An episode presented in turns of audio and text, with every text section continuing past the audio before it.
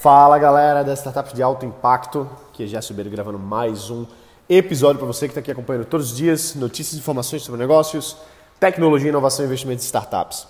Hoje a gente vai falar sobre a grande saída, o exit do GitHub, que é uma notícia super quente, informação de hoje. É, é impressionante o quanto a Microsoft está pagando pelo GitHub. O GitHub, para quem não sabe, é uma plataforma online para desenvolvedores, para eles poderem ter os seus códigos, os seus softwares guardados ali para que possa se ter, inclusive, eh, uma facilidade entre times de trabalharem. Então, o que aconteceu agora? A Microsoft comprou o GitHub. Informações disso. O GitHub tem uma base de 28 milhões de desenvolvedores, 28 milhões de usuários. Isso, por si só, já é um grande valor. Eu vou entrar mais em detalhes sobre isso, mas só para você ter uma noção do quanto foi que a Microsoft acabou de pagar pelo GitHub. Eles pagaram 7,5 bilhões de dólares. 7,5 bilhões de dólares. Em 2015, o GitHub estava avaliado em 2 bilhões de dólares. Então, veja que um pouco, pouco menos aí de 3 anos, né, 2 anos e pouquinho, uh, o valuation deles mais que triplicou de 2 bilhões para 7,5, que foi efetivamente quanto a Microsoft anunciou hoje que está é, que tá pagando. Então, é muita grana, bicho. 7,5 bilhões de dólares é muito dinheiro.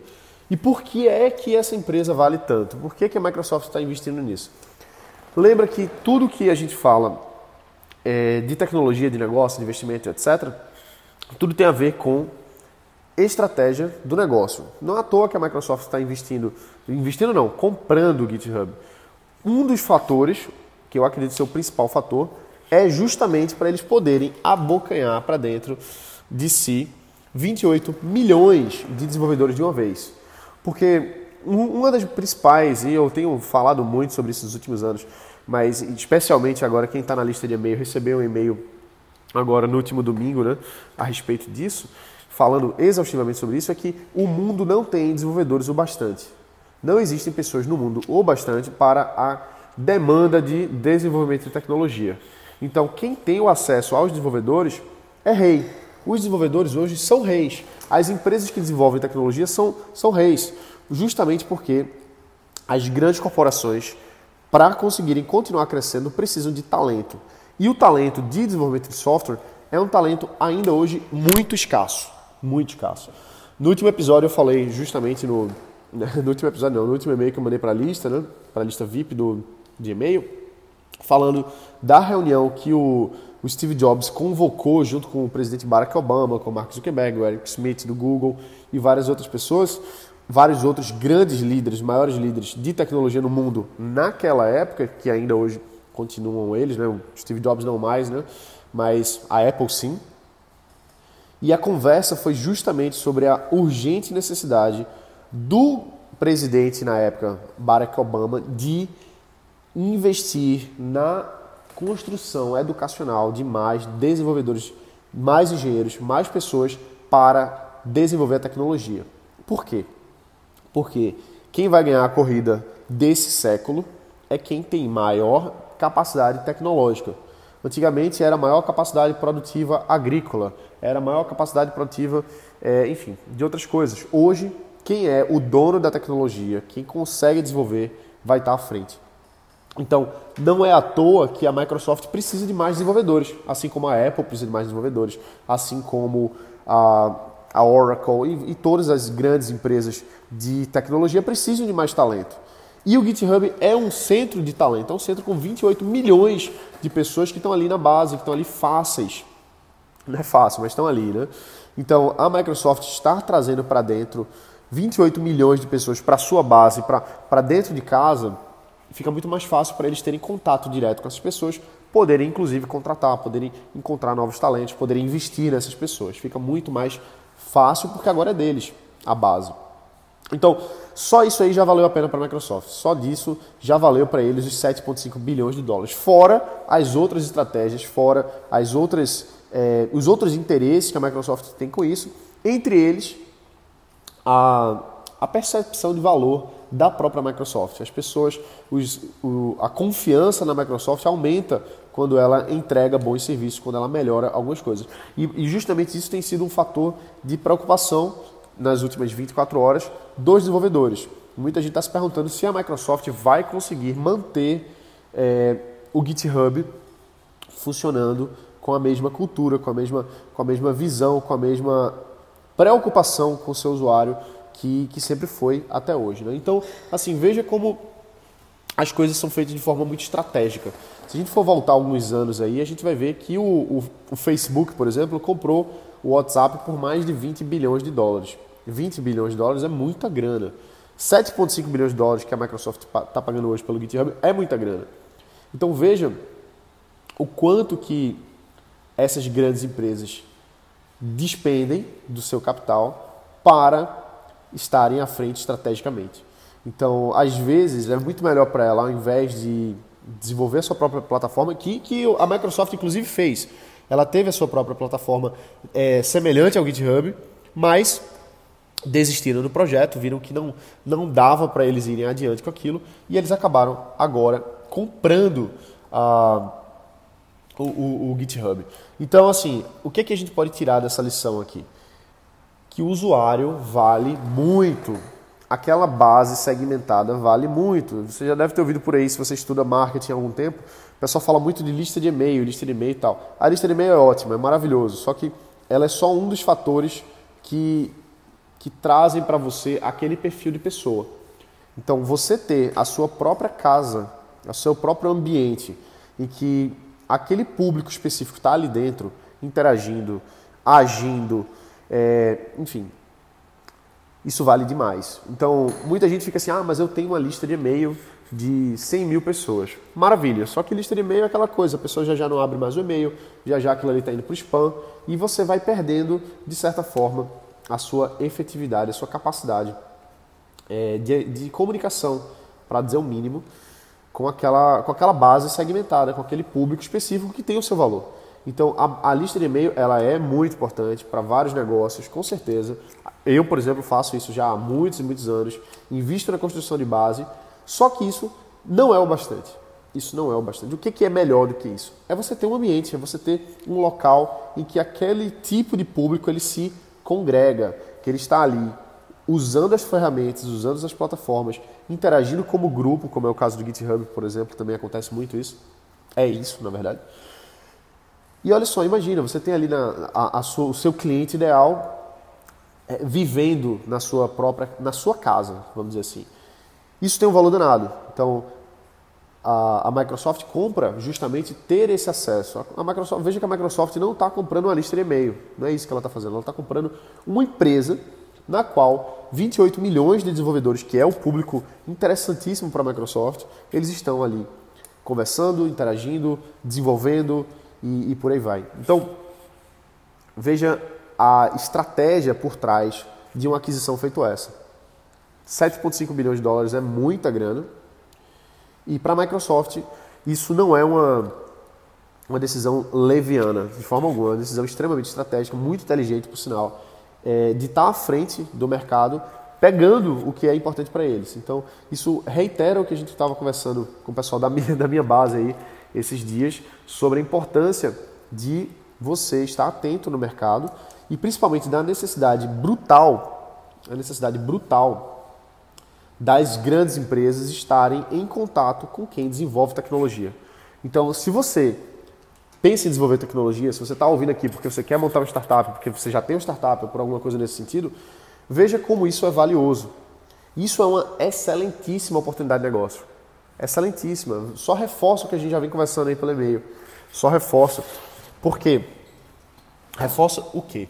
Reforça que o mercado precisa de mais pessoas desenvolvendo tecnologia o mercado paga 7,5 bilhões de dólares para quem está com a capacidade de desenvolver tecnologia. Então, se você que está me ouvindo aqui agora não está desenvolvendo tecnologia, o que, que você está fazendo?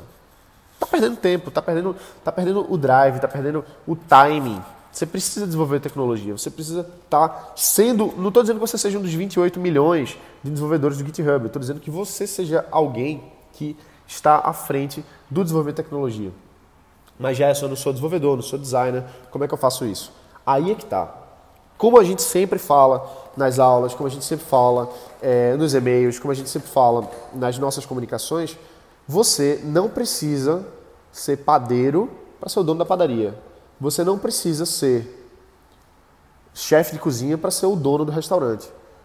Você não precisa ser programador para ser o dono da empresa de tecnologia, pelo amor de Deus. Steve Jobs não era desenvolvedor, Steve Jobs não era designer, Steve Jobs não era nada. Que audácia minha, né? Que audácia minha falar que Steve Jobs não era nada. Mas de fato ele não era nada, do ponto de vista técnico. Ah, mas ele sabia fazer software. Sabia. Mas ele fazia? Não. Ah, mas ele entendia de design. Mas ele desenhava? Não. Ah, mas ele. Não, velho. Ele não fazia nada disso. Qual que era a, a, o gênio do Steve Jobs? Era perceber as oportunidades de negócio e colocar pessoas boas para trabalhar para ele. Pelo amor de Deus, é isso que eu estou falando aqui há anos para você fazer. Não estou dizendo para você ser desenvolvedor de software, não. Pelo amor de Deus, não faça isso. Existem 28 milhões de desenvolvedores de software no GitHub. Você não precisa ser mais um. Agora, você precisa trazer os desenvolvedores de software para dentro da sua casa. Treinar novos desenvolvedores de software. É muito difícil fazer isso? Não. Precisa de quê? De vontade. De duas vontades. A sua de fazer uma empresa, montar um negócio, e a vontade de alguém de aprender a mexer com tecnologia. E é o que mais tem. A gente vê, assim, justamente depois de sete anos aí da, daquela reunião que o Steve Jobs fez lá com Barack Obama, hoje a gente vê um, um boom no mundo inteiro de centros de estudo, de universidades de, de engenharia de software, de ciência da computação, cursos online de desenvolvimento de software, cursos presenciais. Então, é muito mais relevante do ponto de vista prático do que ter um, um, diploma de desenvolvimento de software, de ciência da computação, muito mais vale é a pessoa saber fazer o código, é a pessoa saber fazer o desenvolvimento. E não é você que tem que fazer isso. Não é você. Não é você que vai fazer. Porque se você for ser o desenvolvedor, você está ferrado do ponto de vista empresarial, tá bom? Do ponto de vista de carreira, o desenvolvedor ele pode crescer, gerenciar equipes e, e fazer mais código e por aí vai. Tudo bem. Mas não estou falando aqui com desenvolvedores. Se você é desenvolvedor, se você é programador, ouça o que eu estou dizendo do ponto de vista de empresário. Eu não estou falando com você de, de empresário para desenvolvedor. Estou falando, falando de empresário para empresário. Você não é para fazer código, não é para você fazer software.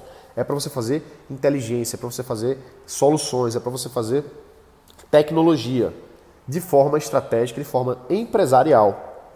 E é justamente isso que a gente faz aqui. Né? O, o, o objetivo da minha empresa sempre foi auxiliar pessoas a criarem negócios de tecnologia. E cada vez mais isso. A gente tem uma meta muito audaciosa para 2022, que é formar 100 mil novos negócios de tecnologia do zero. A gente tem essa meta aí de ajudar diretamente 100 mil novos negócios a surgirem. Então eu quero que você seja um desses. Eu não, eu não quero que você fique sendo o programador que está ali batendo ponto. Eu não quero que você seja aquela pessoa que está ali cumprindo horário. Não, eu quero que você seja a pessoa que é o dono do, da empresa, entendeu? Então, assim, se você vê a Microsoft comprando por 7,5, não foi isso que eu falei? É isso mesmo, 7,5 bilhões de dólares.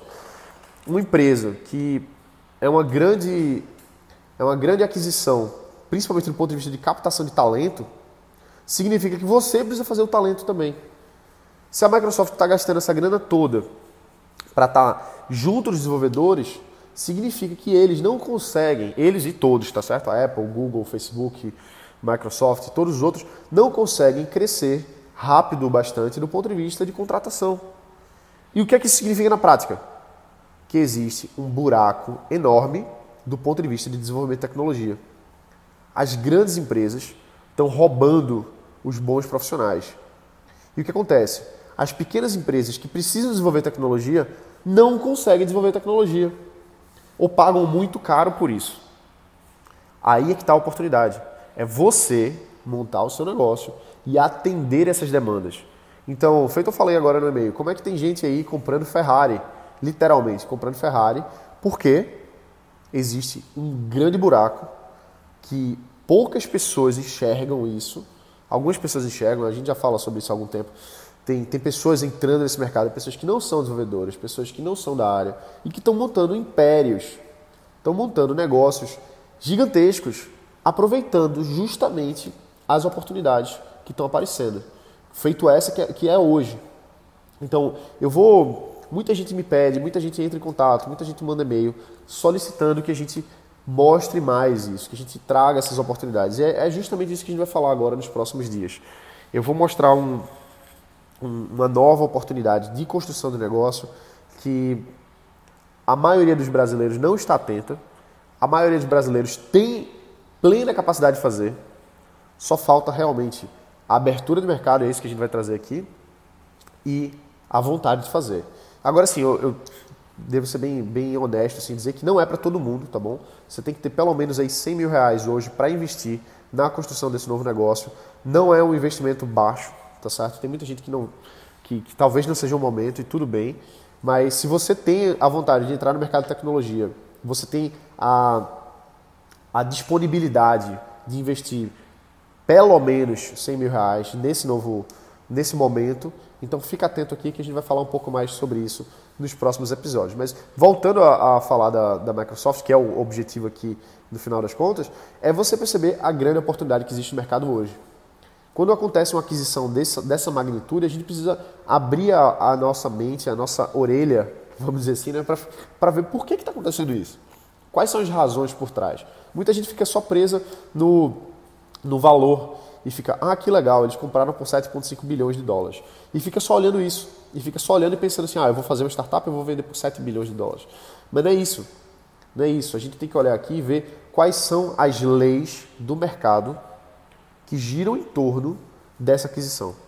Quais são as leis do mercado que fazem com que aconteça isso? E, mais importante ainda, como é que você, como é que eu, como é que nós podemos nos posicionar no mercado para aproveitar essa oportunidade? Então, isso é uma coisa que eu já vim falando há vários tempos. O pessoal do e-mail está mais por dentro do que, é que vai estar tá acontecendo aí nos próximos dias. A gente vai estar tá anunciando uma, uma, grande abertura de portas, vamos, vamos falar metaforicamente assim, mas literalmente abertura de portas mesmo, é, factualmente, né, materialmente falando, é uma abertura de portas que a gente vai estar fazendo aqui nos próximos dias.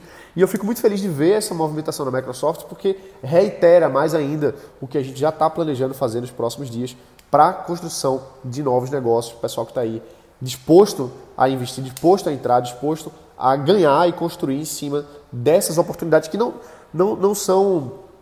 Eu não, eu não vou dizer que é uma oportunidade. É, como é que eu posso dizer assim? Não é uma oportunidade que surgiu agora, é uma oportunidade que já existe. Poucas pessoas estão atentas, mas o evento, o que vai acontecer nos próximos dias, é só nesse momento agora, porque é uma abertura de portas mesmo, e toda a porta que abre ela passa um certo tempo aberto e ela se fecha.